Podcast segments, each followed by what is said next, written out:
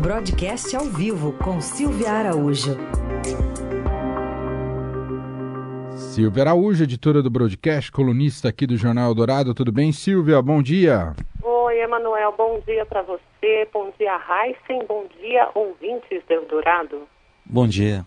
Silvia, vamos hoje dar uma analisada aí na ata do Copom, né? Sempre uma semana depois, alguns dias depois, o Copom traz em mais detalhes o que está enxergando, quais são as tendências que tem enxergado na economia brasileira e como pode se comportar nas futuras reuniões. E aí, o que, que você diz para a gente? Pois é, Emanuel, vocês estavam conversando aí a respeito de vacinas, né, a respeito da pandemia, e o que que acontece? A ata do Copom trouxe essa preocupação, trouxe essa preocupação até um pouco mais forte do que aquele comunicado que a gente falou, né, na semana passada, que assim que sai o resultado do Copom, o, os diretores do Banco Central, eles soltam um comunicado, né, um comunicado é, público sobre o que aconteceu, um comunicado breve e a ata sai na terça-feira da semana seguinte, está saindo agora e uh, a gente lendo aqui o, o, documento do Banco Central, a gente percebe aí essa preocupação mesmo com relação à pandemia, como é que vai se comportar a economia eh, brasileira a partir disso que a gente está vivendo agora, que uns chamam de repique, outros chamam de segunda onda da pandemia do coronavírus.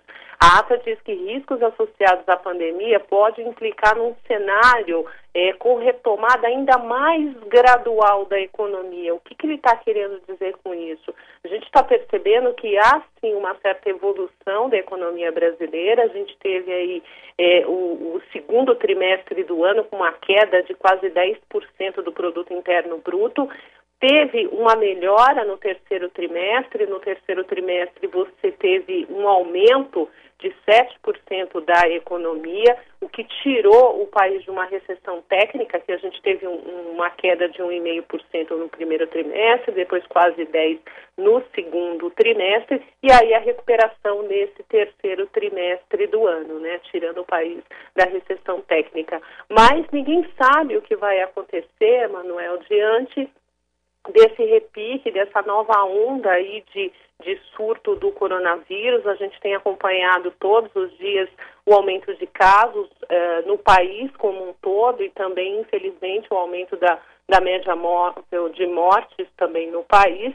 E, é claro, tudo isso joga é, incerteza sobre o comportamento da economia.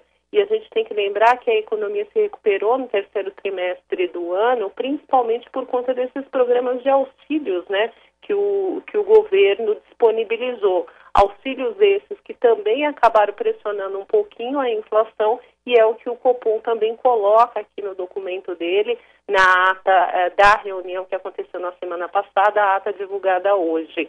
É, com relação à inflação, esse repique que a gente teve nesses últimos dois meses, um pouco mais forte no mês passado, no mês de outubro, aliás, arrefeceu um pouco em novembro, mas o Comitê de Política Monetária também espera uma pressão da inflação agora no mês de dezembro. E tudo isso para dizer, Manuel, que esse cenário que eles estão observando no Brasil, com os dados da economia do Brasil, podem sim levar em algum momento o Copom a começar a inverter essa lógica de queda de juros para começar a aumentar a taxa Selic em algum horizonte do ano que vem.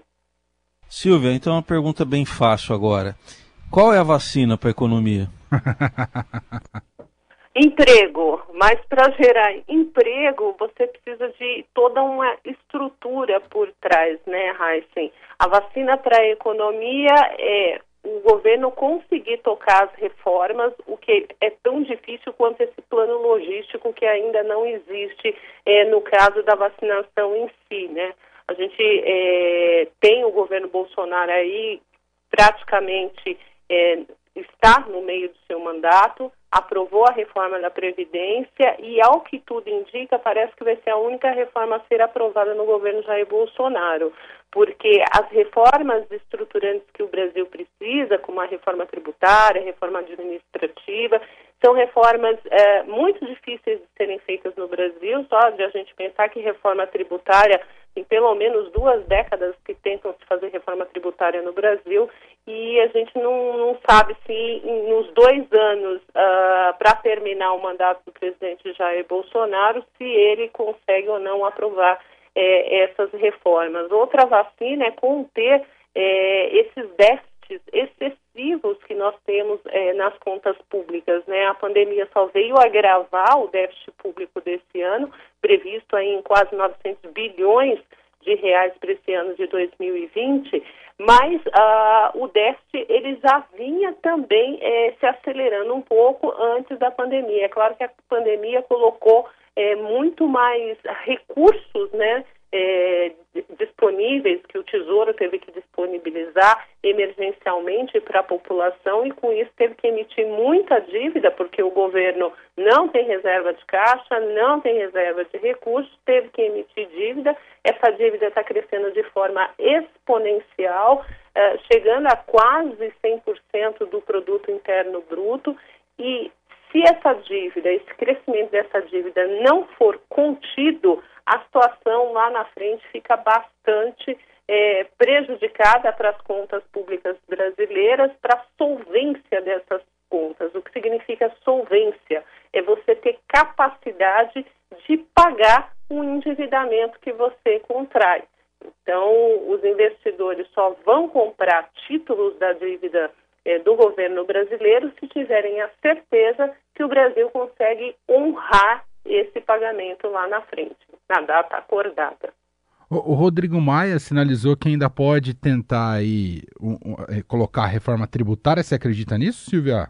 Olha, não, não dá para acreditar, acho que ninguém acredita nessa possibilidade é, nessa altura do campeonato, Emanuel, até porque nesse momento a cabeça do presidente da Câmara, cabeça do Rodrigo Maia, está voltada para um único assunto, que é tentar fazer um sucessor à presidência da Câmara dos Deputados para tentar barrar é, o candidato do presidente Jair Bolsonaro, né, que é o deputado Arthur Lira, é, na presidência da Câmara uh, o ano que vem. O presidente Rodrigo Maia ele está muito, muito preocupado com o fato do governo conseguir emplacar tanto o presidente da Câmara quanto o presidente do Senado Federal. E aí, o presidente Jair Bolsonaro, com o Congresso nas mãos, se os seus candidatos forem é, vencedores nesses dois pleitos das casas legislativas no ano que vem, a preocupação é com a pauta, né, Manuel? A gente sabe muito bem desde a campanha do presidente Jair Bolsonaro, que a pauta do presidente Jair Bolsonaro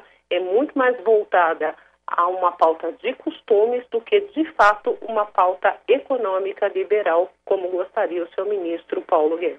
Muito bem, essa é Silvia Araújo, editora do Broadcast, com a gente todas as terças e quintas aqui no Jornal Dourado. Silvia, obrigado e até quinta-feira. Até quinta-feira.